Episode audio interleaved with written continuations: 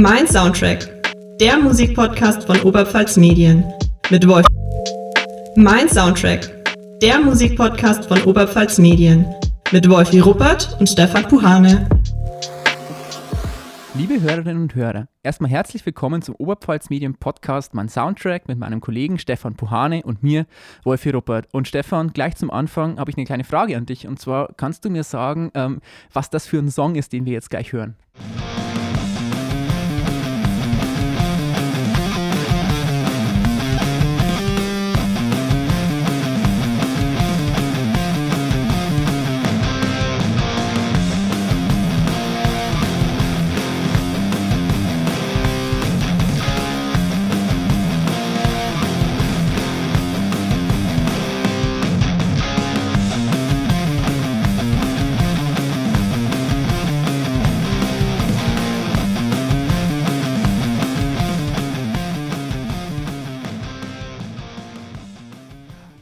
Okay, das klingt ganz stark nach Metallica, würde ich sagen.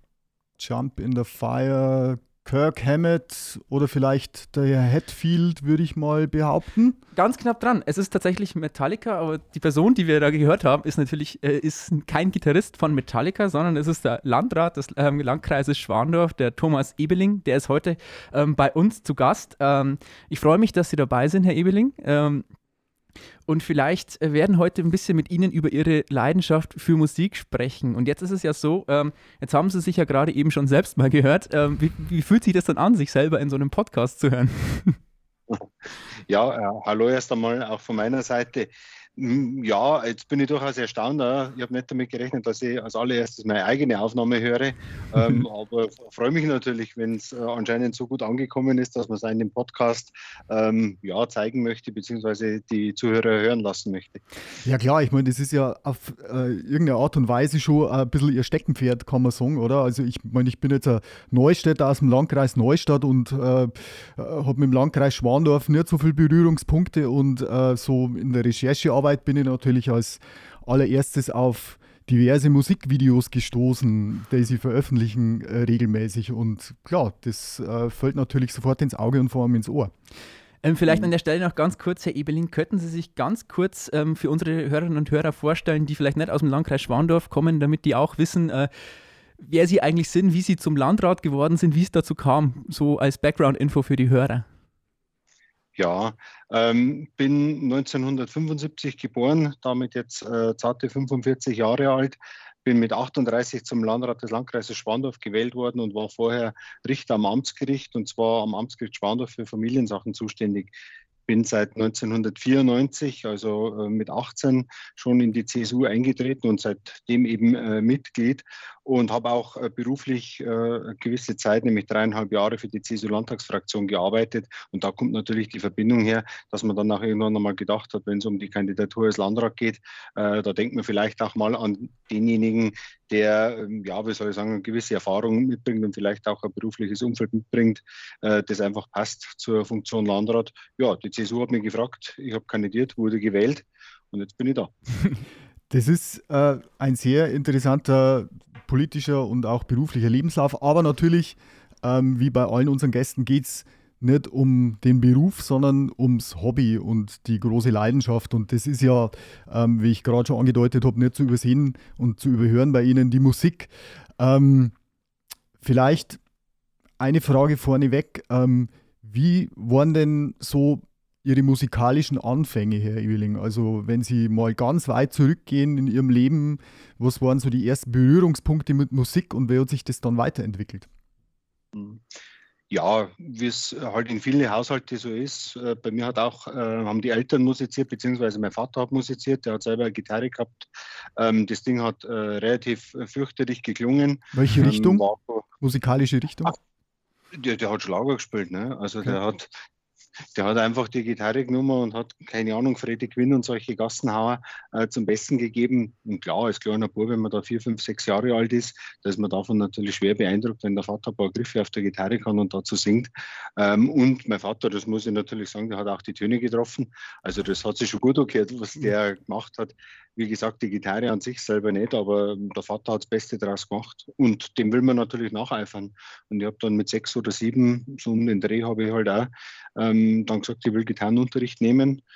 Habe das dann auch gemacht und habe ganz klassisch angefangen, also Gitarre auf dem linken Schenkel, also links nicht rechts, weil äh, der moderne Gitarrist hat ja rechts. Damals hat man nur auf links legen müssen, klassische Gitarre und dann äh, auch wirklich nach Noten, was auch kein Mensch mehr macht.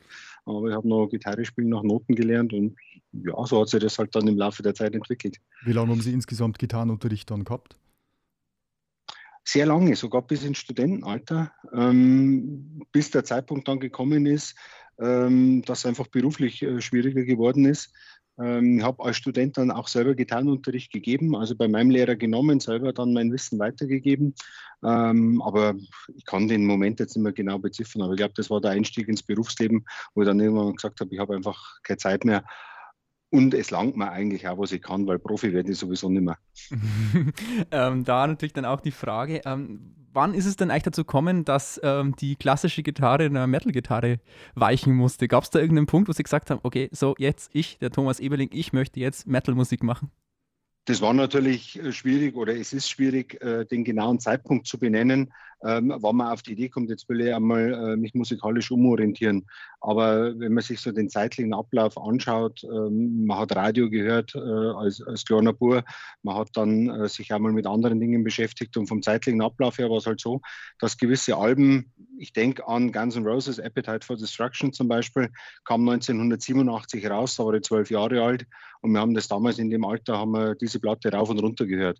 Und natürlich kommt man dann irgendwann einmal auf die Idee, dass man sagt, ja, sowas will ich einmal selber können. Ja, und dann musste man natürlich auch einen anderen Gitarrenlehrer suchen, äh, ja, ganz klar, weil klar. derjenige, der mir unterrichtet hat, der hat es einfach nicht gekonnt. Ja. Und also, ja, dann habe ich mich orientiert. Wenn ich, wenn ich Sie kurz mal unterbrechen darf, Sie haben es jetzt schon angedeutet, das ja. hätte mich nämlich jetzt tatsächlich interessiert, weil äh, ich habe als Kind auch Klavierunterricht gehabt und habe da eigentlich das auch relativ klassisch gelernt, sage ich jetzt mal, was mich eigentlich dann mehr so gelangweilt hat. Und ich habe dann erst im äh, fortgeschrittenen Alter von weit über 30 Jahren Gitarrenunterricht genommen und der war dann ganz cool, der Gitarrenlehrer, der hat mir quasi die Stücke lernen lassen, die mir selber auch gefallen, die ich mir selber anhöre. Ich kann mir vorstellen, dass das in ihrer Kindheit vielleicht auch so war, dass sie die Gitarre recht klassisch gelernt haben. Also äh, schon unter dem Gesichtspunkt Sachen lernen, die jetzt nicht unbedingt Spaß machen, oder? Ja, so war das damals halt. Also man hat halt den mhm. Unterricht mhm. einfach nach einem, nach einem Buch aufgebaut. Das glaube ich, haben wir alle erlebt und dann hat man halt das Buch von vorn bis hinten durchgemacht. Das hat dann nicht unbedingt was mit dem zu tun gehabt, was man privat selber Musik hört oder was man vielleicht auch gerne spielen würde. Und ja, der neue Lehrer hat das dann äh, deutlich verändert, hat mit mir die Sachen gespielt, die er selber spielen wollte und auf einmal äh, ist da ein ganz anderer Ehrgeiz natürlich nicht gekommen.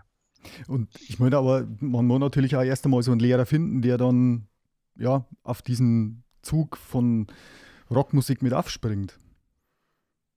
Das stimmt, ja. Vor allem mein Lehrer war selber jetzt keiner, der äh, selber Metal gemacht hat oder, oder Metal gespielt hat, ähm, sondern sich halt darauf eingelassen hat und auch immer gesagt hat, naja, ich muss das ja gar nicht selber kennen, aber ich höre ja, wenn du einen Fehler spielst, also das langt.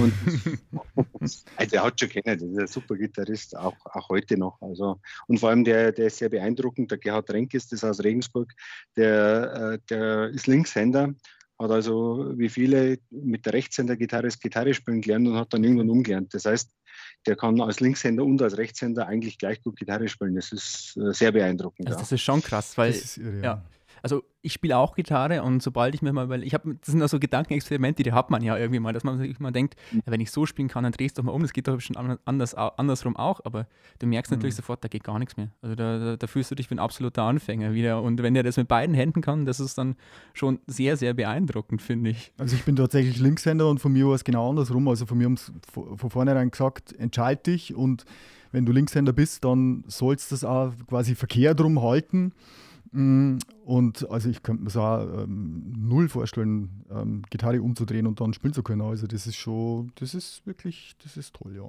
Auf jeden Fall, naja, also sagen wir mal so, das ist dann mit Sicherheit ein, äh, ein Lehrmeister gewesen, der mit allen Wassern gewaschen war, aber ähm, wie ist dann eigentlich weitergegangen, wenn ich, wenn man mal beim Gitarre spielen bleibt? Ähm, man hat ja dann auch ziemlich schnell den Wunsch, ähm, das Gelernte einmal auf der Bühne zu zeigen, oder? Ja. ja, wir haben dann auch eine Band gegründet, die es nach wie vor gibt und haben auch unsere eigene Musik dann gemacht. Ich bin der, der letzte Mohikaner, also äh, das letzte Gründungsmitglied, das tatsächlich noch mit dabei ist, aber im zarten Alter von 15 haben wir da angefangen. Äh, hat sich natürlich alles schrecklich angehört, aber es hat Spaß gemacht. Und wir sind, wie gesagt, nach wie vor beieinander. Es ist natürlich beruflich dann bei dem einen oder anderen mal in eine andere Richtung gegangen. Und ähm, ja, der eine oder andere ist auch weggezogen, sodass man dann mal wieder jemanden ersetzen hat müssen. Ja, was, was für Band war das? Oder ist es? Die gibt es ja noch, Stefan. Gibt, genau, die gibt es noch. Sie haben gesagt, sie gibt es noch. Die gibt es noch. Ja, ja, die Namen sind dann nicht, nicht so wichtig, weil wir, wir spielen ja auch keine Auftritte und nichts, sondern wir proben halt jetzt noch für uns. Wir haben ähm, unsere letzte CD vor ja, wahrscheinlich zehn Jahren oder so aufgenommen und auch da einen letzten Auftritt gehabt. Aber wir spielen die, die Sachen nach wie vor. Es geht mittlerweile auch ein bisschen mehr um die Geselligkeit, räume ich ein. Im gesetzten Alter äh, ist uns das alle nicht mehr so wichtig. Und, und, aber es macht nach wie vor Spaß, dass man hin und wieder einmal ein bisschen laut sein kann. Ja. Ich muss trotzdem mal nachfragen, was für Richtung war das dann? Also habt ihr dann gecovert oder eigene Songs ja. geschrieben? Immer eigene Songs okay. und auch richtig Metal. Wir haben nur irgendwann umgestellt von englische Texte auf deutsche Texte, weil wir gesagt haben, wir sind in Deutschland, ähm, dann singen wir auch Deutsch. Okay. Nur das Problem an der Sache ist natürlich das, jetzt versteht es jeder. Ne? Früher hat das keiner verstanden, haben. ja, das, das muss macht, man deutlich vorsichtiger sein. Macht das Text macht. nicht einfacher, das stimmt. Aber Sie kannten uns jetzt trotzdem den Namen von dieser ehemaligen Band verraten. Also die Schwandorfer wird das jetzt mit Sicherheit brennend interessieren und der eine oder andere wird es mit Sicherheit auch noch kennen, oder? Die, nein, die Spandorfer sagt das nichts. Ich komme okay. ja selber aus dem Landkreis Regensburg und mhm. ich, wir haben einen letzten Auftritt auch in Regensburg gehabt. Ja, also äh, wie gesagt, äh, Namen sind da nicht so wichtig, aber äh, es ist alles, alles gut, uns gibt es noch und äh, wir haben nach wie vor Spaß dran. Ähm, in dem Zusammenhang mal sagen, ich, ich kann es jetzt nicht genau sagen, ob das vielleicht im Zusammenhang mit ihrer alten Band steht, aber äh, was wir sicher wissen ist, sie haben einen riesengroßen Fan, der sehr beeindruckt ist äh, von ihrer Art und ihrem Können, Gitarre zu spielen. Und äh, er hat auch ein Geheimnis uns verraten. Ähm, wir können mal kurz reinhören und Sie können ja dann mal A, raten, wer es ist und B, uns vielleicht auch was zu dem sagen, was er uns gleich erzählen wird. Also ich bin, ich beneide ihn da absolut, weil er äh, ein Meister seines Faches ist. Er macht das auch schon lange. Übrigens, äh, sorry Tom, wenn ich das jetzt da erzähle, ich, ich kenne ein Foto, da hatte er noch lange Haare, also passend zur Gitarre. Ich glaube, das ist äh, schwer unter Verschluss und das darf auch keiner wissen. Aber ich bin da echt beeindruckt, wie er das macht und es passt einfach zu ihm, es ist authentisch. Ja, erkannt? Ja, das ist der Andreas Mayer, der Landrat von Neustadt. Volltreffer. Ja. Genau, also war, ich muss vielleicht kurz aufklären, Andreas Mayer war also unser erster und auch der letzte Gast, den wir im Podcast gehabt haben und ähm, wir sind eben weil er ja von der musikalischen Richtung her auch so ein bisschen in die Rock- und Metal-Schiene geht, dann relativ schnell auch auf sie mal gekommen und da hat er ihm dann dieses große Lob zum einen gesagt und zum anderen dann, ähm, ja, fast schon, also Geheimnis verraten mit langen Haaren. Also ich denke mal, ja, ist jetzt ja gar nicht schlimm, wenn man mal lange Haare gehabt hat, aber äh, also sie waren dann wirklich schon so der langhaarige Metalhead und Rocker. Ja, ja, ich habe lange Haare gehabt bis, ähm, mein Gott, aber dann habe ich angefangen, mir die wachsen zu lassen? Mit 14, 15 und dann sind sie nach dem Abitur für Bundeswehr weggekommen. Und im Studium habe ich es mir dann auch bis zum, bis zum Examen wieder wachsen lassen. Da waren es dann auch wieder lang, nicht mehr ganz so lang. Und ja, auch als Staatsanwalt waren sie mal länger, aber nicht ganz so lang. Und irgendwann haben sie mir aufgedrückt und haben es weggemessen. Ja, mein Kollege, der Stefan, der hat ja auch bis vor einigen Jahren noch sehr, sehr lange Haare gehabt, soweit ich weiß. Ne? Also da, ist, da sind sie ja nicht allein. Also ich glaube, die Phase, die, ähm, die hat man auf jeden Fall. Und ich meine, der Wolfi, mein Gegenüber, der hat es ja jetzt aktuell, aber ähm, ja, ja äh, sagen wir mal so, so wie es der Andreas Mayer ähm, als Geheimnis ein bisschen verklausuliert hat, glaube ich, ist auch gar nicht, oder? Dann können, ja, dann könnten Sie uns ja, Herr Ebeling, durchaus ein Foto von früher uns schicken, das wir dann äh, zum Artikel mit dazustellen, oder? Ja, da, muss ich, da muss ich leider passen. ah, da wird es mit Sicherheit noch was geben. Nein, nein, der Andreas Meyer hat das schon sehr, sehr, sehr gut geschildert. Das ist unter Verschluss und das wird auch nicht so einfach durch die Gegend geschickt. Ähm, aber die, die, Tatsache an sich leugne ich natürlich nicht und ähm, bin aber durchaus froh, dass damals das noch nicht so üblich war, dass man, dass jeder seine Handykamera mit dabei hat und von allem Fotos macht und von daher passt das eigentlich ganz gut. Also nur mal Stichwort Andreas Mayer. Ähm, er hat uns danach noch ein zweites Geheimnis verraten und das haben wir für sehr, sehr interessant empfunden. ähm, wir können vielleicht da einfach auch noch mal kurz reinhören. Und ich verrate jetzt nur ein bisschen ein Geheimnis, ähm, aber ich kann, ich kann das auch, weil es wird nie stattfinden. Wir wollten sogar gemeinsam da was machen, weil er macht es ja mittlerweile so, dass man sich da zusammenschneidet. Und ich wollte es wirklich auch schaffen und, und das Lied auch irgendwie draufbringen, aber ohne Unterricht und ohne professionelle Begleitung äh, kann ich da leider vom Niveau her nicht mithalten. Ähm, aber wir haben was anderes im Hinterkopf, äh, dass da eine Art Duett stattfinden wird, vielleicht auch nur mit anderen Personen. Tom und Andy, also der Wolfi und ich, wir haben eigentlich schon euren Bandnamen auserkoren. Oder Andy und Tom, je nachdem. Äh, hört sich natürlich extrem interessant an. Der Andreas Mayer hat uns verraten, dass er äh, in der Kindheit Orgelunterricht hatte und jetzt wieder den Ehrgeiz hat, was auf der Orgel zu erlernen. Und ist, äh, hat uns eben dann verraten, dass da mal Gespräche in diese Richtung gab. Und er hat auch noch ganz geheimnisvoll ja gesagt, nur eine dritte Person wäre involviert. Ist es dann der Landrat vom Landkreis Tirschenreuth oder? Also, ich kann natürlich nicht alles verraten, ähm, was dann was dann kommen wird. Aber mm, also der Andreas Meyer übertreibt A, was mein Können angeht und er untertreibt, was sein Können angeht. Der spielt nämlich wirklich sehr, sehr gut. Und ja, also ich glaube schon, dass man ankündigen kann, äh, dass eine Kooperation da stattfinden kann. Also mir zwei sind auf jeden Fall ganz gut äh, miteinander zurechtkommen schauen wir mal, was draus wird. Also mit, fertig ist mit, mit Gitarre und, und Orgel, da gab es ja schon mal was. Also äh, an die, ich erinnere mal an die Herren Lord und äh, Blackmore von Deep Purple. Ähm, können wir uns dann in die Richtung auf was freuen. Und wir haben schon, Schauen wir, mal. Wir, wir haben schon gesagt, wir würden es auch entsprechend promoten. Der neue Tag, Oberpfalz Medien präsentiert. Ja. Volle Unterstützung, Herr Ebeling wollt dann am Verkaufserlös auch beteiligt werden. Ja, absolut. also nur wir, nur wir beide dann natürlich. ja, genau. nee. Nein, also Verkaufserlöse gibt es ja sowieso nicht bei uns. Wir machen das ja, wenn dann äh, wirklich aus äh, Spaß und Gaudi. Ähm, es, es, wird mit Sicherheit was Gefälligeres werden, wenn ich das äh, schon mal verraten darf. Also eine ganz eine bekannte Melodie haben wir uns da ausgesucht und schauen wir mal, ob wir es auf die Reihe bringen und ob das dann auch in nächster Zukunft äh, irgendwo dann einmal zu sehen und zu hören sein wird. Okay. Also wir bleiben auf jeden Fall sehr, sehr gespannt. Ähm, Herr Ebeling, jetzt lassen Sie uns noch mal ein bisschen über ähm, sich sprechen und auch über Ihre Leidenschaft zur Musik, weil ähm, Jetzt, ich muss ehrlich gesagt sagen, ich war äh, einige Zeit in der Lokalredaktion in Naburg, also für den Landkreis äh, Schwandorf und ähm, so ziemlich das Erste, was ich von ihm mitbekommen habe, das ist irgendwie, das ist, der, ist dort der Landrat und der stellt äh, Videos von sich mit der Gitarre in YouTube hoch und macht es, also finde ich, also es hat mich überrascht, wirklich cool. Also richtig, richtig coole Videos eigentlich. Ähm, wie wie kam es denn eigentlich dazu, dass Sie jetzt gesagt haben, jetzt setze ich mich da hin und ähm, stelle das Zeug in YouTube und zeige den Leuten mal, was ich da eigentlich so kann oder was ich da eigentlich so mache? Das ist eine gute Frage. Also ähm, ich habe die Gitarre längere Zeit auch einmal nicht in die Hand genommen, weil wenn du frisch als Landrat gewählt wirst und alles ist neu, hast du natürlich auch sehr, sehr viel äh, zu tun. Du hast sehr viele Termine und dann kam Corona und das war ja, was äh, Termine und gesellige Veranstaltungen angeht, äh, Vollbremsung für den Kommunalpolitiker. Und dann habe ich natürlich die Gitarre äh, gerade am Wochenende, da wo ähm, ausgefallene Zeit sozusagen war, habe ich wieder öfter in die Hand genommen.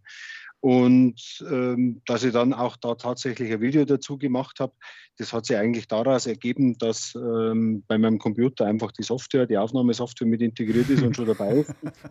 Also daraus kann man ähm, schließen, dass ich einen Computer mit dem Apfellogo auch daheim habe. Und das funktioniert komischerweise wirklich super. Das habe ich dann einmal ausprobiert. Und das hat sich dann eigentlich ganz gut angehört. Das war eben dieses Jump in the Fire, das wir am Anfang gehört haben.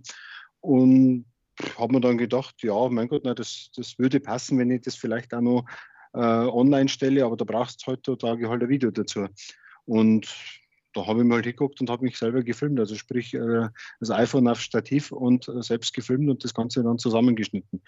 Ähm, das habe ich mir alles irgendwann einmal selber beigebracht, die, äh, das Zeug zu vertonen. Ja, ob es jetzt gut oder schlecht oder wie auch immer geworden ist, ähm, die Leute hat es anscheinend gefallen und von daher war es in Ordnung. Also die Soundqualität ist wirklich sehr gut. Also da kann man wirklich nicht meckern. Jetzt haben Sie gerade vorhin auch noch was anderes gesagt, äh, das mich auch ein bisschen aufhorchen hat lassen. Und zwar haben Sie gesagt, als Sie zum Landrat gewählt wurden, war das so eine Phase, da ist die Gitarre erstmal in der Ecke gestanden, die hat man also schnell nicht mehr angerührt. Ähm, ich aus meiner persönlichen Erfahrung, ich kenne das auch, dass man so Phasen hat im Leben, wo man irgendwie so denkt, ja, jetzt mache ich mal erstmal wie keine Musik mehr, habe keine Zeit dafür und irgendwie, ja, das ist, das ist halt dann irgendwie Vergangenheit. Ähm, aber trotzdem hat man dann irgendwie das Gefühl, irgendwie, es, es holt einen irgendwie wieder ein. Also die Musik kommt dann irgendwie immer wieder und irgendwie, irgendwann schreit eines Instrument so an, dass man sich denkt, okay, jetzt muss ich es wieder in die Hand nehmen, ich habe keine andere Wahl. Ähm, das ist, war das bei Ihnen dann auch der Fall, dass Sie einfach gesagt haben, ich kann es nicht einfach ganz sein lassen, ich, das gehört irgendwie zu mir?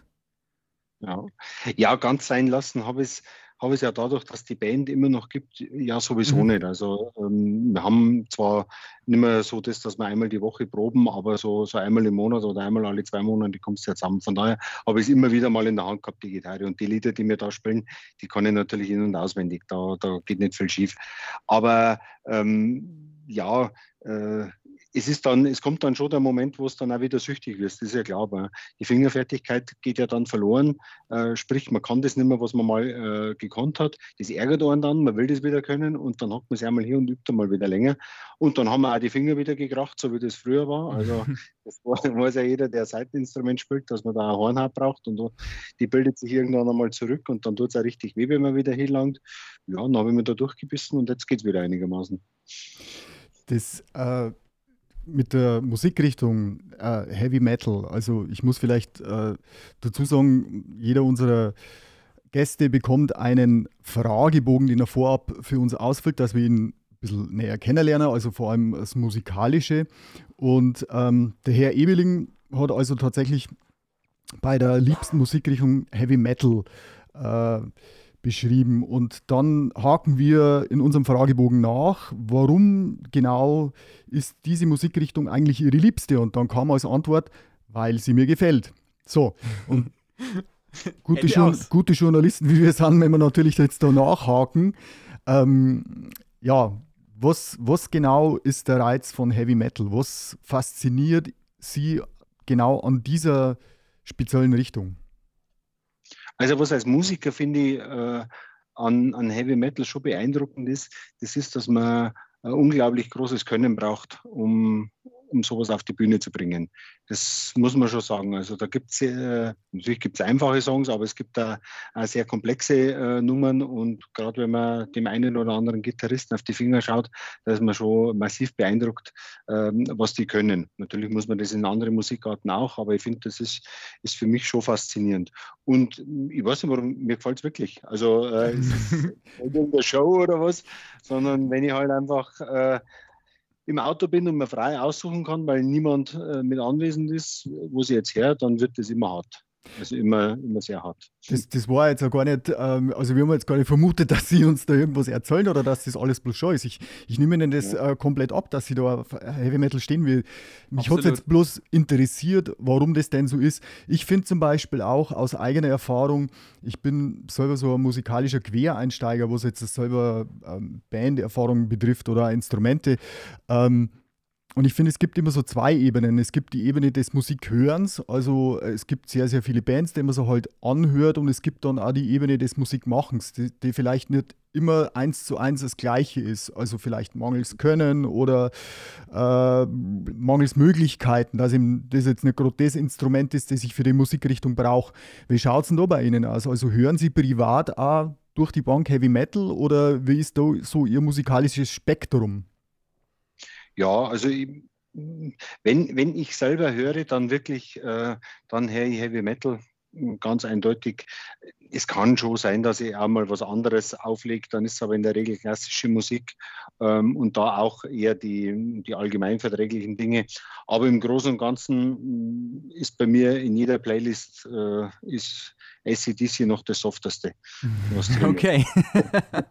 ähm, da haben Sie ja gesagt, ähm, dass Sie klassische Gitarre angefangen haben und mhm. ähm, auch andererseits, dass Metal auch für die Gitarre ziemlich komplex ist. Würden Sie sagen, dass Ihnen Ihre klassische Ausbildung an der Gitarre dann trotzdem geholfen hat, um später in der Metal-Musik besser zu verstehen, was da eigentlich vor sich geht, was man da spielen sollte? Also bringen da die Wurzeln was? Ja, auf jeden Fall. Also ich glaube, jeder, der, der selber Gitarre spielt, weiß das, dass, dass ähm, es gibt eine gewisse Grundsatzidee und der, und der Rest ist halt auch eine harte Arbeit. Und ähm, gerade mein Gitarrenlehrer hat immer Wert darauf gelegt, dass die Hälfte der Stunde mit Theorie gefüllt ist, ähm, dass man wirklich auch äh, äh, versteht, was man, was man da macht. Und ganz ehrlich, bei Beethoven, äh, die Idee war, dö, dö, dö, und der Rest ist harte Arbeit, da, mhm. damit eine Symphonie draus wird. Und äh, so ähnlich habe ich das äh, in meiner eigenen Ausbildung schon auch begriffen. Die eigenen Schüler haben das, äh, haben das natürlich genauso gesehen wie ich. Keiner hat Bock auf Musiktheorie. Logisch, jeder will spielen und will am besten in voller Lautstärke durchs Haus sägen. Aber Ähm, aber es gehört einfach mit dazu. Und äh, klar, das, was man, äh, was man in der klassischen äh, Ausbildung äh, mitbekommen hat, das ist Gold wert später. Finde ich jedenfalls. Ja. Die, ähm, Sie haben Heavy Metal oder wir haben jetzt über Heavy Metal schon gesprochen, können Sie ja äh, ein paar Namen nennen. Den Namen der eigenen Band wollen Sie uns ja nicht verraten, obwohl ich vielleicht noch ein paar Mal nachfragen werde heute in der Sendung. Aber äh, zumindest von Ihren Lieblingsbands. Ähm, es steht ja die Richtung so ein bisschen auch in unserem Fragebogen, auf den werden wir dann mit Sicherheit auch noch ein bisschen eingehen, aber sollen Sie mal auf, was sind so Bands, die Ihnen gut gefallen, die auf Ihrer Playlist sind? Also auf meiner Playlist ganz oben ist zum Beispiel immer Slipknot. Da komme ich jetzt deswegen drauf, weil die ähm, für nächstes Jahr für Wackern bestätigt worden sind und äh, freut mich natürlich sehr. Ähm, das ist genau meine Richtung, gefällt mir sehr gut. Ja, äh, wenn ich an letztes Jahr denke oder an, an 2019 denke, haben Slayer gespielt. Ich höre aber auch, eben, auch eher die melodischeren Sachen. Bei Volbeat war ich auf dem Konzert. Ähm, wenn ich ans letzte Konzert denke, wo ich war, das war Five Finger Death Punch, finde ich auch absolut genial. Da haben im Vorprogramm Megadeth gespielt, also was ganz was äh, Klassisches, äh, was Heavy Metal angeht. Die sind auch einfach Weltklasse. Also ich bin da, bin da sehr breit unterwegs. Was ich nicht so gerne her ist Death Metal. Das ist dann die Richtung, da klinge ich mich dann wieder aus. Da gibt es ein paar Platten, die gefallen mir, aber ja, äh, insgesamt ist das nicht meine Richtung. Ja, Slipknot ist schon, ist schon Nummer. Die also sind fantastisch. Also, oder waren zumindest fantastisch, so wie sie früher mal waren. Ähm, ich als Schlagzeuger zum Beispiel, für mich war es immer also es war eine riesen Herausforderung. Ich bin auch nie rangekommen, aber ähm, Joey Jordison, der Drummer von äh, Slipknot, der war der war für mich, also der war für mich als Jugendlicher ein Gott. Das ist zwar jetzt nicht die Musik, die ich halt durchgehend höre, aber was der da gemacht hat, das war einfach total beeindruckend. Und dann mischen die auch immer diese Sachen, also total harten Metal mit ganz viel ähm, Gescreame und Gegrole und dann aber wieder total melodische Einlagen. Also man merkt bei denen wirklich, dass die, ja mal ganz platt gesagt, dass die so richtig drauf haben. Aber das ist schon echt eine beeindruckende ja, Band. Die sind super und auch die, äh, diese Ergänzung um die, um die ähm wie nennt man das? Die, die haben ja nochmal zwei an, extra an der Trommel. Also mhm. das macht, mhm. den, äh, macht den ganzen Schlagzeugsound natürlich extrem fett. Also ist einfach eine, eine, super Band und geht natürlich ab wie Schmitz Katze. Also das, wenn du im Auto hörst, da, ähm, ja, da hast du eine gewisse Grundeinstellung zum Straßenverkehr. das ist wie ein Schlag ins Gesicht, wenn man, wenn man die aufdreht. Also das, das kann ich nachvollziehen, ja, absolut. Sie haben, Sie haben einen Fragebogen ähm, unter anderem auch ähm, erzählt, dass sie ungefähr um 93 äh, beim Ausflug in England, so wie ich das, in London, okay. auf ein Konzert von Typo Negative waren. Mhm. Ich würde jetzt mal so als sehr düsteren Metal bezeichnen, oder? Also der, der, der Sänger ähm, ganz schwarz gekleidet, schwarze Haare und sehr tiefe Stimme. Und war das auch so ein Erlebnis, das sie so ein bisschen in ihre Richtung dann nachdrücklich auch noch geruckt hat? Sagen wir es mal so, da war ich in meinem Musikgeschmack schon relativ gefestigt, ähm, äh, als, als wir das Konzert äh, angeschaut haben. Das war deswegen beeindruckend, weil das von der, von der Größe her eine sehr kleine Location war. Das war also mehr so eine Kneipe. Und ähm, ich habe Typing Negative auf der gleichen Tour in München gesehen. In München-Riem damals, da waren im Flughafen, äh, im alten Flughafen noch Konzerte das haben der Leitner bei 3000 oder so. Also das war eine ganz andere Atmosphäre. Und dann bist du in diesem kleinen Laden da in London. Ähm, die spielen die Platte, das, die aktuelle Platte war Bloody Kisses und die haben es von vorn bis hinten gespielt und das Publikum hat von vorn bis hinten jede einzelne Textzeile mitgesungen. Und da hast du natürlich schon, also da hast du, da hast du Gänsehaut von vorn bis hinten. Und ja, das ist eine sehr, sehr, sehr düstere Musik, Typo Negative, ähm, völlig klar. Aber es ist einfach nur, nur genial und auch äh, sehr melodisch. Und nach wie vor, die Bloody Kisses ist eine Platten, die höre ich in der Regel, wenn ich es höre, dann höre ich es von vorn bis hinten in einem Zug durch, weil das ist einfach nur genial. Also wo ich, wo ich sofort auf ihren Zug mit aufspringen würde und aufgesprungen bin, als ich es gelesen habe, äh, war, dass sie großer Fan von Dio auch sind. Äh, mhm. Den halte ich persönlich auch für einen absolut genialen Sänger mit all seinen Bands. Ähm, wo er zwischenzeitlich ja gesungen hat, äh, wo es ja viele auch nicht wissen, dass er zwischenzeitlich mal bei Black Sabbath war oder bei ähm, äh, Rainbow, was von mir zum Beispiel auch eine Platte ist, wo der Dio äh, singt. Ähm, das haben die meisten überhaupt nicht auf dem Schirm. Das ist Elf. Das ist eine seiner allerersten Sachen, die er gemacht hat, bandmäßig. Und das geht äh, ziemlich stark in die Bluesrock-Richtung. Und das ist wirklich, äh, kenn, kenn, sagt Ihnen das was? Elf? Die Band? Nein die Band Elf sagt mir jetzt nichts, aber okay. Rainbow und Black Sabbath und natürlich ja. äh, seine eigene Band sagen wir schon was. Und ähm, ist ja auch unter anderem ähm, so ein bisschen auf der Spaßschiene dann vom Jack Black äh, abgefeiert worden mit dem Dio ähm, in diversen Filmen von Tenacious D. Mhm. Also komme jetzt mit einer ganz anderen Richtung, aber äh, ja, leider früh, viel zu früh gestorben, 2010. Und ähm, meines Wissens ja der Erfinder vom, von der Pommesgabel, oder? Der Dio gilt als der Erfinder der Pommesgabel. Ja, äh, er behauptet es auf jeden Fall, genau. also ich, ich habe hab zu dem Thema äh, habe ich, hab ich ein bisschen nach, nachrecherchiert. Es gibt wohl mehrere, die, die das von sich behaupten, aber Ronnie okay. James Dio dürfte der bekannteste davon sein. Ähm, ja, also der, der Mann ist genial. Ich habe die, die, die Stimme immer geliebt, ähm, weil, weil er einfach ein super Sänger ist und weil die Musik halt einfach auch ähm, ja, bei allen Bands äh, bei denen er gespielt hat und wo auch die Aufnahmen kenne, ist einfach, einfach nur super. Und das ist auch wieder so, so eine Sache.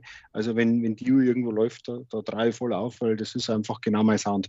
Ja, absolut. Also kann ich bloß bestätigen, der, der gefällt mir auch irgendwie immer besser, muss ich sagen. Und er, er hat auch unglaublich äh, riesige äh, Plattenkatalog irgendwie und da, da wird man eigentlich nie fertig mit dem Durchhören, ich jetzt mal. Da entdeckt man immer wieder neue, also alte Sachen zwar, aber trotzdem für eine neue. Also das ist schon ziemlich genial. Ja. Ja, definitiv. Das ist ja bei vielen äh, Künstler so. Das haben wir ja gerade schon gehabt, dass, dass einmal vielleicht es im Leben eine Phase gibt, wo man ein, zwei, drei Jahre die Musik nicht als ganz so wichtig empfindet, wo man dann ähm, vielleicht das Spielen nicht als so wichtig empfindet, aber auch wo man dann sagt, das Hören ist jetzt gerade nicht so wichtig. Also ich muss jetzt nicht bei jeder Band immer dranbleiben, wenn die neue Platten rausbringen und dann lasst du mal zwei, drei Platten aus und irgendwann hörst du die dann nochmal wieder ein. Ja. Ist ja heutzutage noch leichter möglich, als das früher der Fall war. Und dann entdeckst du auf einmal Dinge, wo du sagst, Mensch, äh, wäre doch dranbleiben, weil die haben noch zwischendurch ein super Album rausgebracht, das ich halt einfach irgendwie vergessen habe. Und ja, dann entdeckst du sowas. Typo Negative ist ein gutes Beispiel, weil äh, bei Typo Negative die October Rust, die ist mir damals mehr oder weniger durch die Lappen gegangen. Und ähm, die habe ich jetzt erst vor kurzem entdeckt und das ist auch geniale Platten. Ich weiß gar nicht, warum ich damals dann irgendwie nicht dran geblieben bin und mir das dann äh, weiter angehört habe. Ja, umso schöner ist, wenn man es dann irgendwann später dann trotzdem nur entdeckt. Also mir geht das auch wahnsinnig oft so, dass ich so alte Sachen dann entdecke. Also das ist schon ein äh, tolles, tolles Gefühl dann. Ich kenne zum Beispiel auch einfach, wenn man ja alte Songs, die man früher gehört hat, einfach wiederentdeckt und die ähm, man hat sie als Jugendlicher vielleicht schon gehört und man hat sie vielleicht auch, wie Sie gerade vorhin schon gesagt haben, äh, drei, vier Jahre mal komplett aus, dem Auge, aus den Augen verloren. Und dann auf einmal hört man den wieder und der klingt aber dann irgendwie komischerweise trotzdem nicht alt. Ich weiß nicht. Wahrscheinlich liegt es immer an der Person selber, dass man sich immer denkt, ja, das ist, klingt nicht alt, das kann gar nicht alt sein, aber dann sind die Songs ja dann trotzdem mal locker flockig 20, 30 Jahre alt ähm, und halt alles mhm. andere als noch neu. Aber für einen selber klingen sie komischerweise immer irgendwie ähm, komplett neu und irgendwie immer noch frisch. Kennen Sie das? Ja, ja, auf jeden Fall. Ich bin ja sowieso allerweil schockiert, wenn ich dann äh, feststelle, wie alt die Sachen schon sind. Ne? also, das ist ja, ähm, ich habe gerade ACDC auch schon genannt, das darf man ja gar nicht sagen, wie alt das diese, diese Sachen teilweise sind. Wenn du dann ja. aufs Erscheinungsjahr schaust und stellst dann fest, dass das aus die 70er Jahre ist und äh, du dreist es immer noch im Auto auf Vollgas auf und ja. äh, singst mit. Oder bon Scott ist ja auch schon ewig tot. Also es ist ja 80. Ist 80. Also Wahnsinn. warst, du, warst du schon auf der Welt, ja, Natürlich war ich da noch nicht auf der Welt, aber da war, das waren meine Eltern noch nicht einmal erwachsen wahrscheinlich. Ja, nee, waren sie auch nicht. Ähm, äh, keine Ahnung, aber trotzdem klingt es irgendwie immer cool. Aber das ist, was Sie, was Sie gerade gesagt haben, das ist mir auch aufgefallen und zwar ähm, bei einer unserer Fragen auf dem Fragebogen, den ich ziemlich oft zitieren muss. Ähm, die heißt nämlich Musikgeschmack im Wandel. Welches sind im Moment Ihre drei meistgehörten Songs? Und äh, Herr Ebeling, da haben Sie dann For Faith No More, Falling to Pieces, For Slayer, mhm. South to Heaven und For Blind Guardian, The Band Song äh, aufgeführt. Jetzt habe ich da mal äh, ich kenne zumindest zwei der drei und ich habe aber dann mal nachgeschaut. Ähm, Fate No More äh, 1989, Slayer 1988 und Blind Guardian 1992. Also so viel zum Musik im Wandel der Zeit. Übrigens noch bei keinem der Songs war ich schon auf der Welt. Nur mal so nebenbei, damit man das auch mal einordnen kann. Also das sind, ist ja eindeutig Zeichen dafür, dass ähm, schon sie Song oder die, die alten Sachen bevorzugt sich reinziehen? Kann man so sagen. Also ähm, South of Heaven und The Bart Songs, äh, das sind zwei Lieder, die, da wo ich ja selber äh, oder die jetzt auch selber eingespielt habe und äh, wo es dann auch Videos gibt, die auf Facebook bzw. YouTube auch äh, veröffentlicht worden sind.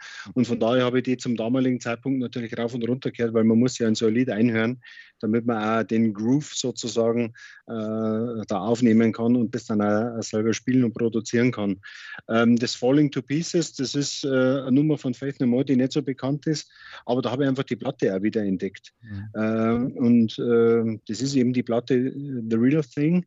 Und die ist aus 92 wirklich, und das ist also ein Klassiker. Ewig lang habe ich das vergessen gehabt, habe das dann wieder entdeckt und dann bin ich eben auf die eine Nummer gestoßen und bin mehr weggekommen. Und ich bin ja dann auch so, dass, wenn mir ein Lied gefällt, ich bin der Meinung, ein gutes Lied kann man öfter als einmal hören. Also das darf auch fünfmal hintereinander laufen, da habe ich kein Problem damit. Aber der Song von Blind Guardian zum Beispiel passt ja in die Reihe gar nicht mal so rein. Das ist ja mehr so, so mittelalterlich angehaucht.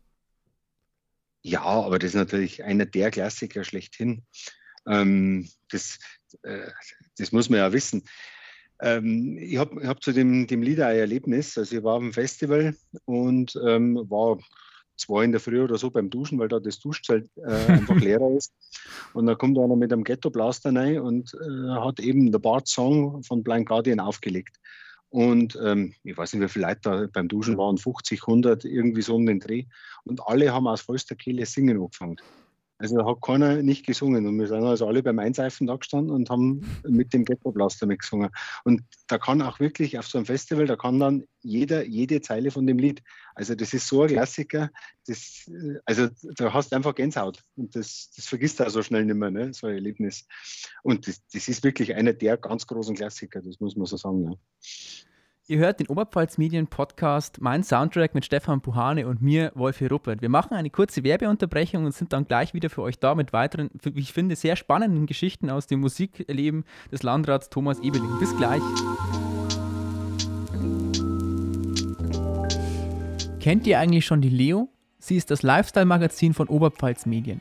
Heuer werden die Ausgaben für Weiden und Amberg schon zehn Jahre alt. Das Nesthäkchen, die Leo Schwandorf, hat immerhin auch schon zwei Kerzen auf der Torte. Das Leo-Team hat ein zentrales Thema, an dem es Monat für Monat für euch arbeitet. Die Redakteure, Grafiker, Mediaberater und die Produktmanager rücken die Menschen in den Mittelpunkt. Die Menschen mit ihren außergewöhnlichen Fähigkeiten, ihren Visionen, ihren Träumen und auch allen ihren Ecken und Kanten. Da steckt richtig viel Herzblut drin. Ihr interessiert euch für diese spannenden Geschichten der Menschen aus eurer Region? Wollt mehr über ihre beeindruckenden Talente und berührenden Schicksale erfahren? Ihr wollt zudem auch mitbekommen, was in Sachen Lifestyle, Gesundheit, Fitness, Veranstaltungen, Wirtschaft und kulinarischen Leckereien in eurer Nähe so läuft? Dann schnappt zu und holt euch eure aktuelle Leo. Haltet einfach die Augen offen, denn euer Friseur, eure Lieblingsbar, das Restaurant direkt um die Ecke oder die Apotheke haben die aktuelle Ausgabe sicherlich ausliegen. Die Leo gibt es neben dem handlichen Printformat das einmal monatlich erscheint, natürlich auch online. Die Leo findet ihr unter Facebook leo.stadtmagazin, Instagram leo.oberpfalz und natürlich bei www.onetz.de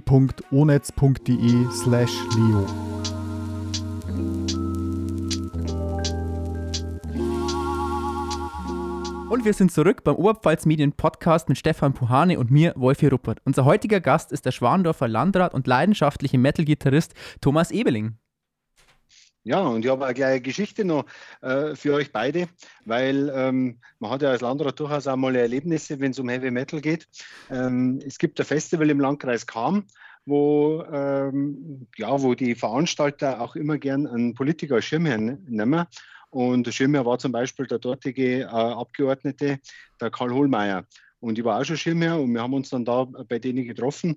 Und äh, Headliner in diesem Jahr, wo wir, wo wir uns da gesehen haben, war eine niederländische Death Metal Band. Die heißen S-Fix, die spielen ganz fiesen Death Metal.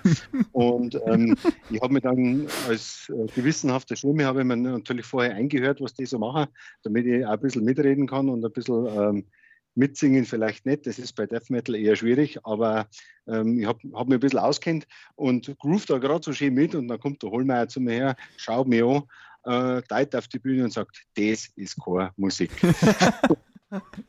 Aber und war so ein nettes Erlebnis. Also ähm, ja, äh, als Landrat hast du solche und solche Erlebnisse und das ist eine schöne Anekdote, die gefällt mir eigentlich immer wieder, weil es auch vor allem Bezug zu meiner Musik hat.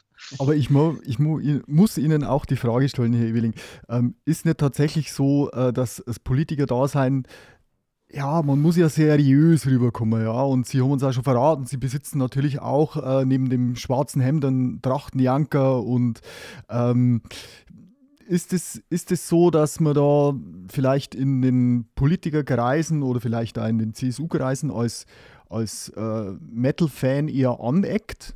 Oder sind die da relativ cool damit? Also ich glaube, da, da sind wir relativ cool damit.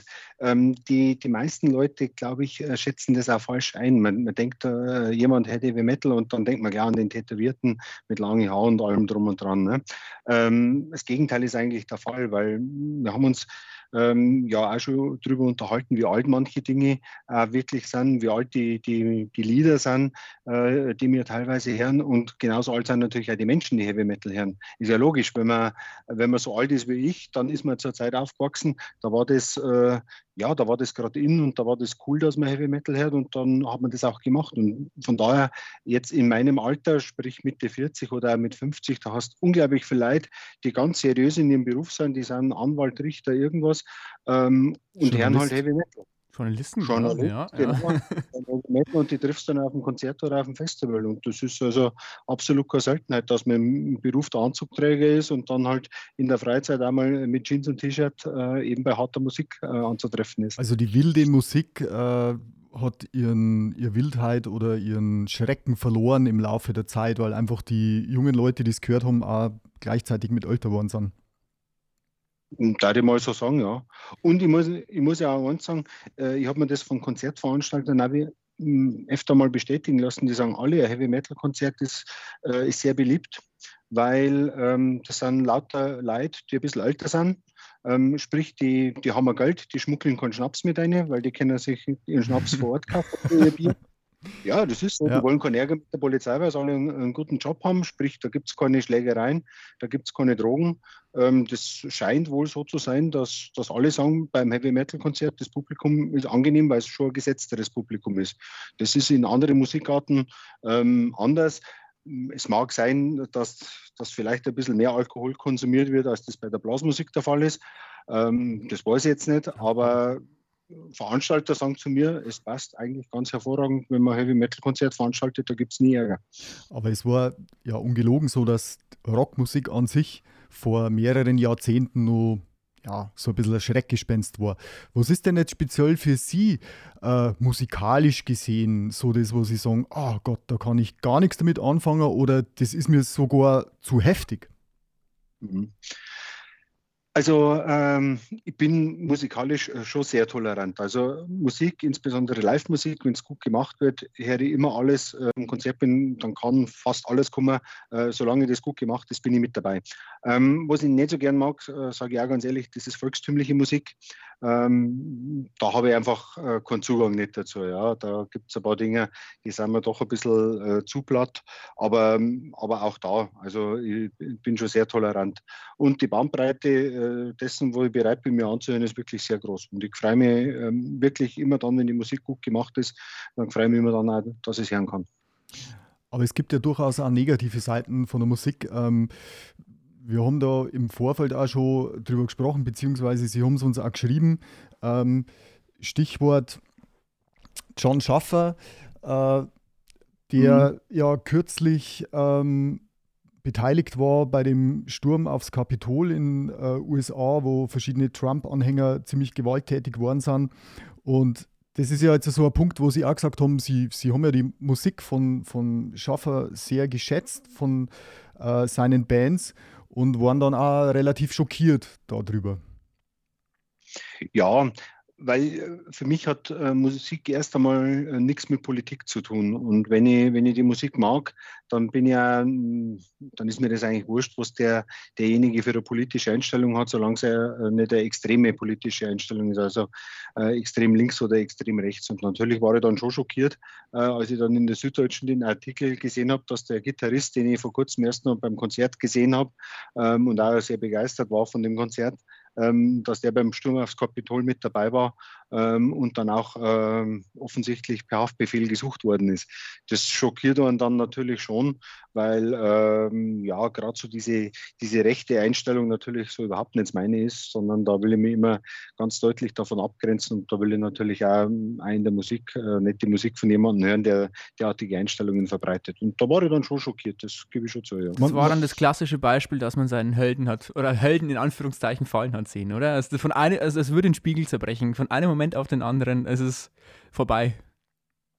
Ja, wobei das bei mir jetzt nicht mehr ganz so schlimm ist, weil ähm, ich Musiker jetzt nicht unbedingt als Helden verehre. Die, ja, ja, die klar. Zeit ist, ist wissen, wie vorbei, ich meine. Aber, aber ja, vielleicht, aber vielleicht genau, genau, die Wortwahl ist vielleicht jetzt nicht meine, aber das ist genau treffend formuliert, ja. Aber vielleicht jetzt bloß zur Erklärung, Arno, also der, der John Schaffer war mit der Band Demons and Wizards äh, meines Wissens äh, bei Wacken, wo sie ihn auch gesehen haben. Und mhm. Demon and Wizards ähm, setzt sich zusammen aus dem Blind Guardian Mastermind, dem Hansi Kirsch. Der genau. äh, deutsche Band, berichtigen, sich, genau. äh, berichtigen Sie, wenn ich was falsch sage, der sich da mit dem Schaffer zusammengetan hat und auch schon seit mehreren Jahren eben unter Demon Wizards ähm, verschiedene Sachen rausgebracht hat. Und meines Wissens hat ja dann tatsächlich nach diesem Sturm am Kapitol auch der, der Kirsch sich äh, sofort distanziert, wie auch ähm, die ganzen anderen Bandmitglieder von seiner zweiten Band, von den Iced Earth. Genau. Das habe ich auch so, so gelesen, halte ja für, für absolut richtig und nachvollziehbar. Ähm, ich habe mir äh, damals Demons and Wizards angeschaut, ohne zu wissen, was auf mich zukommt, weil, ich, weil mir der Name nichts gesagt hat. Und mir hat dann jemand, der mit auf dem Festival hat, äh, war, der hat zu mir gesagt, Mensch, das ist der Hansi Kirsch, den müssen wir anschauen. Und dann habe ich gesagt, ja, zum Hansi Kirsch gehe ich auf jeden Fall. Also das will ich sehen. Und ganz ehrlich, das war auch äh, einer der Gänsehautmomente, ähm, die haben nämlich äh, Valhalla von Blind Guardian gespielt und mhm. das ist ja absolut geniale Nummer auch zum, zum Mitsingen und so. Und wenn 50.000 Leute mal aus einer Kehle ein Lied singen, das ist schon beeindruckend. Also das merkst du mhm. längere Zeit. Also und von daher war das schon, schon dann, ähm, war der Schock dann umso größer, wenn man dann die Süddeutsche aufschlagt und Entschuldigung, den neuen Tag aufschlagt, aber ich glaube, ich habe berichtet darüber. Also wenn man die, die, überregionale Presse aufschlagt und das dann äh, liest, dass der da eben mit dabei war. Ja, es kann ihn schon nachhaltig beeinflussen. Ich finde, es gibt ja trotzdem immer wieder äh, Musiker, die sich dann zu aktuellen Themen äußern und nicht immer in der besten Art und Weise. Also der Roger Waters ist ja von Pink Floyd, ist ja momentan auch in den Schlagzeilen, der äh, zu allen möglichen Themen was sagt. Ähm, dann äh, finde ich, was, was mich persönlich auch in der Vergangenheit äh, ein bisschen schockiert hat, der, der Kid Rock, der nach seiner äh, Rap-Phase dann eigentlich einen ganz äh, netten, ja, so Country-Rock gemacht hat, das ich mhm. recht gut geschätzt habe. Und von mir war es dann, also als er sich dann zusammen mit Herrn Trump äh, ablichten hat lassen und sich als, als großer Trump-Anhänger und Fan geoutet hat, ähm, ich kann den seitdem nicht mehr hören. Also, das, also auch wenn mir Musik noch gefällt, aber ich habe das ständig im Hinterkopf und das ist dann so eine Geschichte, die kriege ich auch nicht mehr raus. Mhm. Also sagen wir es mal so, dass sich äh, Musiker politisch äußern, das halte ich schon für, für in Ordnung. Jeder, jeder Mensch ist ein Privatmensch und darf natürlich eine Meinung haben und die darf auch sagen. Man darf auch nicht vergessen, dass Trump an sich natürlich ein demokratisch gewählter Präsident äh, war und ich nehme jetzt Kid Rock das nicht so übel, dass er einen demokratisch legitimierten Präsidenten unterstützt hat. Ähm, der Unterschied ist halt einfach, der, der ist dann auch nicht ähm, oder hat dann auch nicht zur Gewalt gegriffen, ne, sondern der hat halt ähm, einen Präsidenten in seiner Präsidentschaft unterstützt. Das ist für mich nochmal eine andere Hausnummer, als wenn man dann tatsächlich sich an, in die vorderste Front stellt und dann äh, ja, bei diesem Sturm aufs Kapitol ja, mit dabei ist. Klar, da brauchen wir nicht Aber reden. klar, ich verstehe das. Ähm, ich halte von Trump auch nicht äh, sonderlich viel, habe auch von dem nicht viel gehalten. Und von daher ähm, habe ich das schon auch registriert, dass Kid Rock da einer der großen Unterstützer von Trump war. Eigentlich einer der letzten großen Stars, die noch an seiner Seite gestanden sind. Das habe ich schon registriert, ja. Jetzt haben Sie gerade vorhin auch schon gesagt, also gerade vorhin haben Sie ja schon mal über die Festivals gesprochen. Und äh, was ich jetzt so schon mitbekommen habe, ist ja, dass Sie trotzdem ein ziemlicher Festival, vielleicht auch heute noch ein Festivalgänger sind, wenn es sich dann gerade anbietet. Ähm, wann war denn Ihr letztes Festival, das Sie besucht haben? Oder das letzte ja, das Konzert, wenn wirklich? Mhm. Das letzte Festival war Wacken 2019. Mhm. Äh, fürs nächste Wacken habe ich die Karten schon, aber das ist jetzt auf 2022 verschoben. Ähm, ich hoffe, dass da stattfindet. Ähm, das letzte Konzert, das ich gesehen habe, waren drei Bands. Da waren im Headliner Five Finger Death Punch, mhm. äh, Vorband Megadeth und äh, Bad Wolves, übrigens eine, eine, sehr gute New Metal Band. Und ja, das war einfach, super. Das war in der Olympiahalle und Five Finger Death Punch haben eine unglaubliche Bandbreite an Musik. Das hat mir, mir ganz großen Spaß gemacht. Äh, grandioses äh, Cover von House of the Rising Sun am Start. Hast du schon mal gehört? Ja, Tatsache, das ist wirklich, das ist wirklich cool. Also es ist, äh, ist eine coole Nummer, vor allem auch mit der, mit der genialen Stimme. Also tolle Sache, ja. Ist es äh, ich weiß es nicht. Also ich kenne es persönlich schon. Ich finde die, diese Corona-Zeit, äh, was mir wirklich wehgetan hat, waren eben die ganzen Festivals und die Konzerte, auf die man gern gefahren wäre, auf die man sich vielleicht auch schon lang gefreut hat, die dann einfach verschoben worden sind. Ich finde irgendwie, da hat schon wirklich extrem was gefehlt. Glauben Sie, dass das genauso zurückkommt, wie es zuvor auch, also vor Corona war, oder glauben Sie, dass sich durch Corona mit der ganzen Konzert- und Festivalkultur vielleicht sich was verändert hat oder irgendwas kaputt gegangen ist, was zuvor vielleicht selbstverständlich war, dass die Leute es vielleicht auch nicht mehr so hintrauen oder ich weiß es nicht. Nein, wir werden sehen. Also ich kann nur sagen, dass, ähm, dass diejenigen, die ihre Karten für die Festivals und Konzerte haben, die jetzt verschoben wurde, also ich habe zum Beispiel auch Karten für, für das Iron Maiden Konzert oder für die, die aktuelle Tour, die ist jetzt auch zweimal verschoben worden. Also es ist noch keiner abgesprungen, sondern alle, alle wollten dabei bleiben. Und ich kann mir eigentlich auch vorstellen, dass das wieder so wird, äh, wie es war es kommt halt darauf an, wie sich die Pandemie entwickelt. Ja. Wenn es so sein wird, dass dass die Zahlen nicht so weit unten bleiben und auch nicht stärker werden und auch ähm, die Zahl derjenigen, die im Krankenhaus behandelt werden müssen, äh, entsprechend niedrig bleibt oder vielleicht sogar gegen Null geht, dann bin ich mir schon sicher, dass das relativ schnell alles wieder ganz normal werden wird, auch was Konzerte und Kultur angeht. Ich glaube, da sprechen wir vor allem über die großen Konzerte. Ich kann mir auch gut vorstellen, dass das wahrscheinlich, ähm, auch wenn es vielleicht zwei Jahre verschoben wurden und so weiter, im Grunde genommen am Ende so laufen werden, wie sie zuvor auch gelaufen sind. Ähm, mhm. Haben Sie bei sich im Landkreis ähm, gemerkt, dass die Corona-Pandemie, also vor allem auch Künstlern, Bands aus dem Landkreis, die vielleicht so nicht so sehr die Bühnenpräsenz haben, sehr geschadet hat. Glauben Sie, dass da auf der kleineren Ebene vielleicht irgendwas untergegangen ist oder glauben Sie, dass die Leute eher neue, neue Wege gefunden haben, um sich auszudrücken und das Ganze vielleicht, wie soll ich sagen, sogar noch ein bisschen innovativer und vielleicht noch kreativer geworden ist, als es zuvor war? Nein, es sind Dinge entstanden, wie zum Beispiel eben, dass der Landrat äh, zur Gitarre greift, ein Video macht und auf Facebook stellt ähm, unter anderem auch mit anderen Musikern äh, natürlich zusammenarbeitet. Also da hat es Kontakte gegeben oder sind Kontakte entstanden, die hätte es vorher so mit Sicherheit nicht gegeben, wenn man sich live hätte treffen können. Das natürlich, wenn man sieben Monate lang nicht miteinander proben kann, dass da auch was kaputt geht, das ist aus meiner Sicht völlig klar. Aber ich hoffe halt einfach, dass auch alles äh, soweit wieder mh, mm, ja, zusammenrückt, dass man so weitermachen kann wie vorher.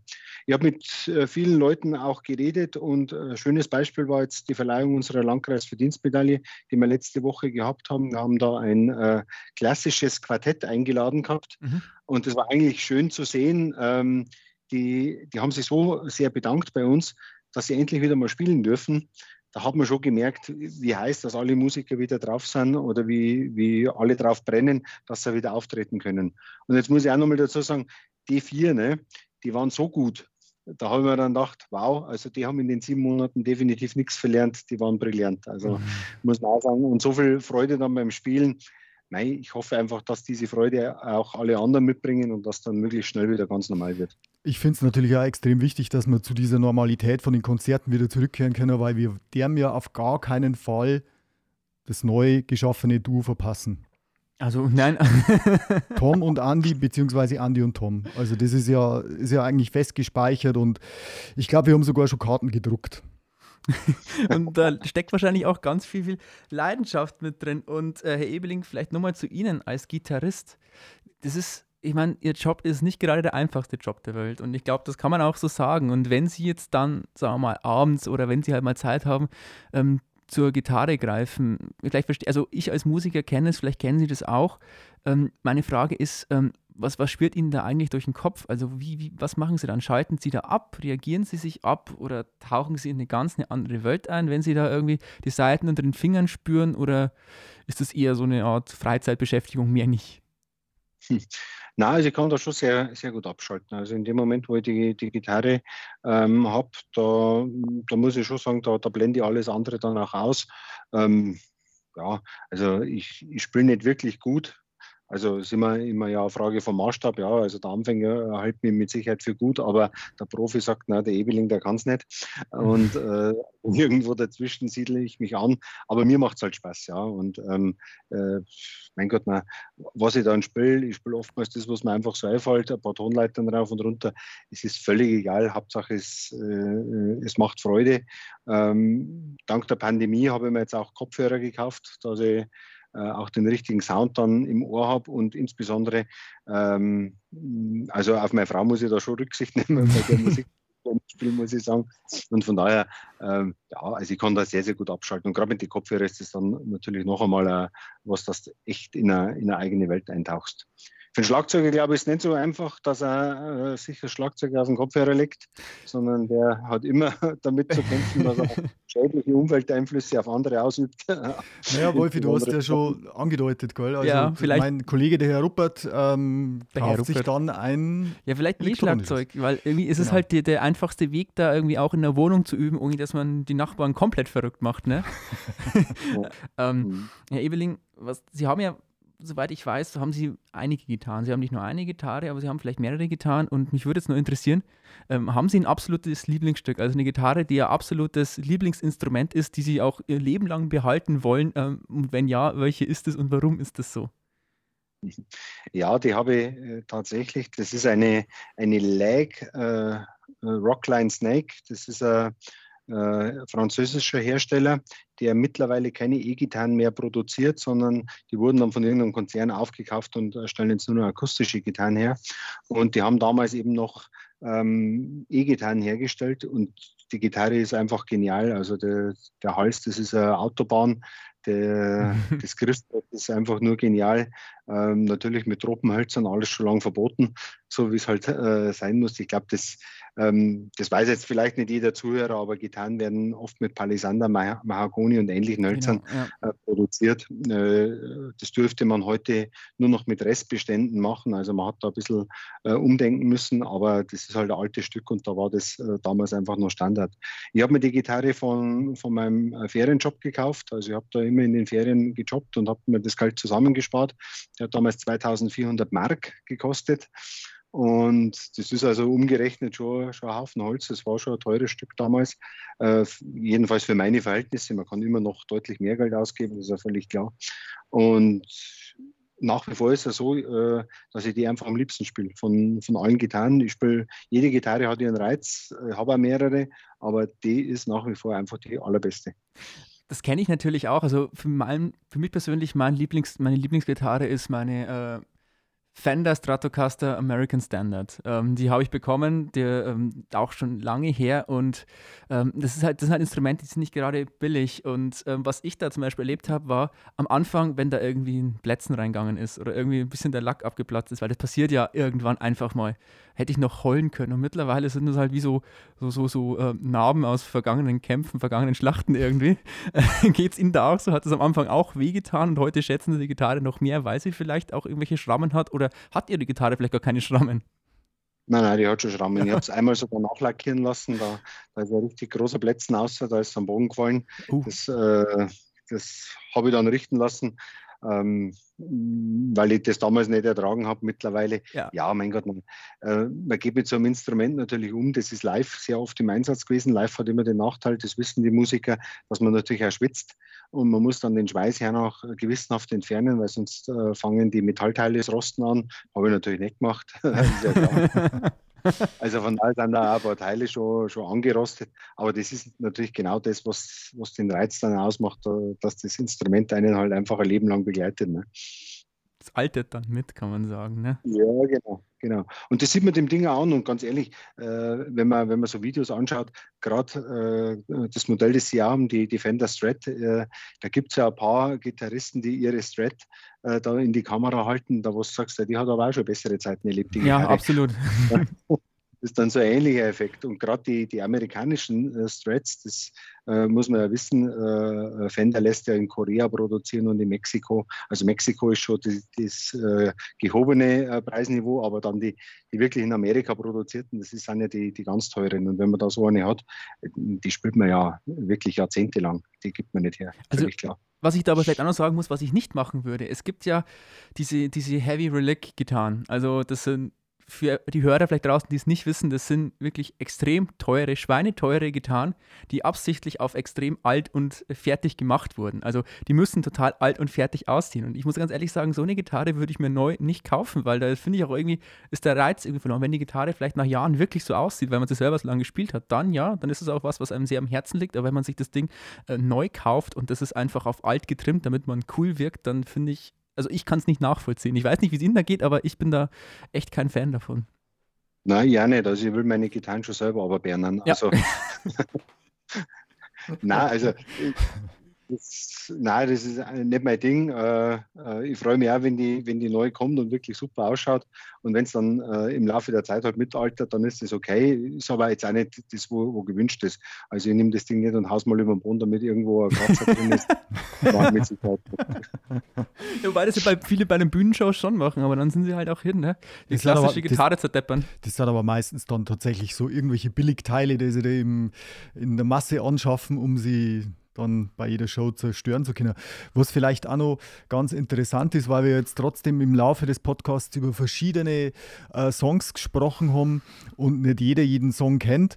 Ähm, wir wollen dann zum Podcast auch eine Spotify-Liste veröffentlichen, wo wir die ganzen Songs drin haben und wo man durchaus mal reinhören kann, ähm, um sich da ein genaueres musikalisches Bild äh, zu verschaffen. Ich hätte jetzt nur eine äh, Frage an Sie, Herr Oehling. Ähm, Jump Around von House of Pain ist ja, ähm, es ist jetzt schade, dass wir keinen Einspieler haben, aber das ist ja eher so ein äh, ja, lustiger Rap-Song. Also ich habe jetzt den Text nicht genau durchgelesen und übersetzt. Ähm, vielleicht liege ich da auch falsch, aber rein von der Musik her ist lustig. Und Sie sagen, das soll auf Ihre Beerdigung gespielt werden. Wenn es ja. denn mal so weit ist. Steht ja, im Fragebogen. Ja, steht, steht drin, äh, auch dazu. Äh, ich vertrete nämlich immer die Auffassung, dass äh, auf meiner Beerdigung die Leute nicht traurig sein sollen, ähm, weil ich der Meinung bin, die sollen feiern, da, dass es mich gegeben hat. Und das ist mir eigentlich deutlich lieber als, als irgendwas Trauriges. Und von daher finde ich, dass, dass ein Lied, das Jump Around heißt, diese Stimmung am allerbesten ausdrückt und vielleicht auch den einen oder anderen dann umstimmt. Ich, ich weiß schon. Ähm, äh, wenn man sich jetzt äh, ein Begräbnis von einem Landrat vorstellt, ist das jetzt eher vielleicht nicht das Erste, woran man denkt, aber es soll einfach zum Ausdruck bringen, dass ich der Meinung bin, dass äh, ja, sollte irgendwann einmal äh, in die Grube müssen, ähm, es wird sicher der Fall sein, aber ähm, wenn es dann soweit ist, dann sollen die Leute doch das bitte als freudiges Ereignis begehen und feiern, dass es mich mal gegeben hat. Vielleicht wird es ja statt Jump Around auch der größte Hit vom grandiosen Duo Tom und Andy. ja, das war vielleicht sogar, ja, das war vielleicht sogar ganz gefällig und gar nicht so unpassend. Okay, ich würde sagen, liebe Hörerinnen und Hörer, wir sind am Ende unserer heutigen Oberpfalz Medien Podcast Folge Mein Soundtrack angelangt. Äh, Herr Ebeling, ich möchte mich, ich klar kann sagen, unser beider Namen sehr, sehr herzlich bei Ihnen für das Gespräch bedanken. Es hat mir und wahrscheinlich meinem Kollegen dem Stefan auch sehr, sehr viel Spaß gemacht, Unbedingt. mit Ihnen zu sprechen. Ähm, Wir möchten uns natürlich auch bei den Zuhörern draußen bedanken, dass sie wieder eingeschaltet haben. Ähm, und wie immer gilt, äh, liebe Hörerinnen und Hörer, ähm, wenn ihr Ideen, Anregungen oder Fragen an uns habt, dann schreibt uns einfach eine Mail an die Adresse podcast.onetz.de. Wir freuen uns aufs nächste Mal, hoffen, ihr seid wieder dabei und verabschieden uns für heute bei euch. Macht's gut, ciao. Servus. Servus.